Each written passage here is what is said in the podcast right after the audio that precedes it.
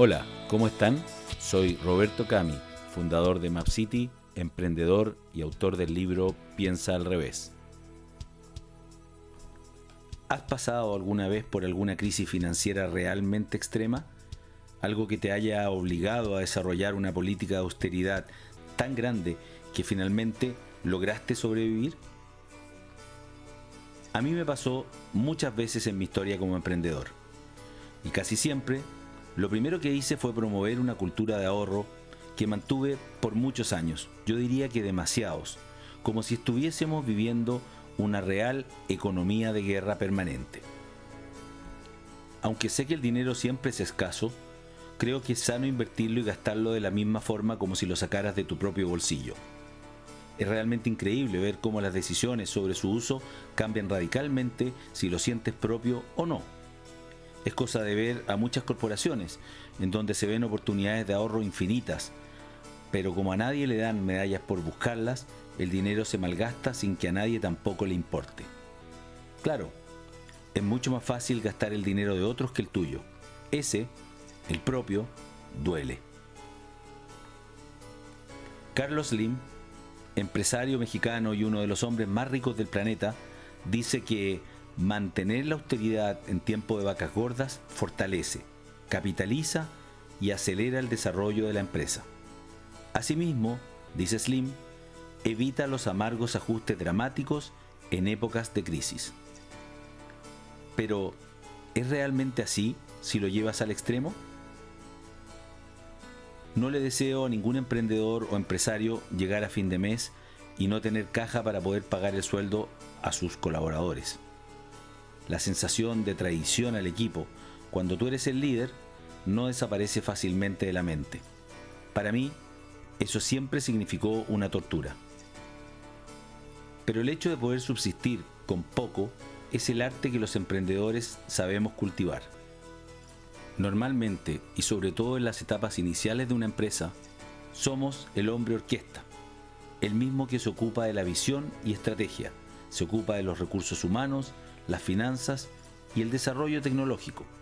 Todo sea por subsistir a través del ahorro. Gracias a ello, no contratamos a los mejores y seguramente más caros colaboradores. Postergamos también decisiones de inversión e invariablemente retrasamos también el crecimiento de la empresa.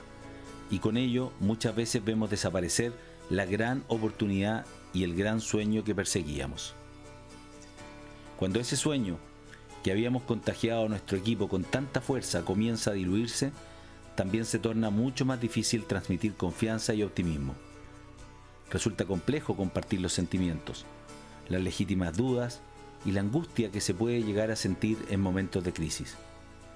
Muchos optan por guardar silencio y acumular frustraciones. Acumulan estrés en solitario. Pero así creen que no contagian al resto del equipo y están haciendo un bien a la empresa. Pero el gran obstáculo en mi visión es que para generar confianza, primero hay que ser confiable. ¿Qué quiere decir esto? Sobre la base de la confianza se desarrollará la comunicación fluida y efectiva, directa, que finalmente se traducirá en mayor productividad. La confianza es un acelerador de la productividad. Por eso, si eliminamos el roce comunicacional, reduciremos el tiempo y el esfuerzo en comunicarnos. Entonces, ¿cómo transmitir confianza si te encuentras en una crisis de la cual no tienes claro cómo salir, pero tampoco quieres compartir con tu equipo para no desmotivarlos? Hay múltiples investigaciones que demuestran la directa relación que existe entre la confianza organizacional y los resultados financieros de una empresa, con un desempeño que es muy superior en aquellas en las cuales existe ese atributo de confianza. Es increíble cómo sin darme cuenta, con toda la experiencia que acumulé por muchos años, cada vez que tuve que administrar pobreza, yo también comencé a experimentar lo que muchos CEOs dicen sentir a menudo. Soledad. Sí, eso de la soledad del cargo es brutalmente cierto. Tanto que deben saber liderar y encaminar a sus seguidores incluso cuando ellos mismos no saben dónde dirigirse. Howard Schultz político y destacado empresario estadounidense, ex CEO de Starbucks hasta el año 2017, dice que uno de los aspectos fundamentales del liderazgo es la capacidad de infundir confianza en los demás cuando uno mismo se siente inseguro. Los periodos de escasez que me ha tocado vivir tuvieron mucho de inseguridades y me marcaron profundamente. Una de las cosas más importantes que aprendí fue que la excesiva austeridad es una aliada en tiempos de crisis y es una gran enemiga en tiempos de crecimiento. Genial si estás sobreviviendo, fatal si quieres crecer. Te dejo una vez más invitado para que revisen mi blog personal robertocami.com o piensaalrevés.cl donde encontrarás semanalmente nueva información, nuevos episodios y nuevos artículos de interés. Nos vemos hasta la próxima edición. Un abrazo.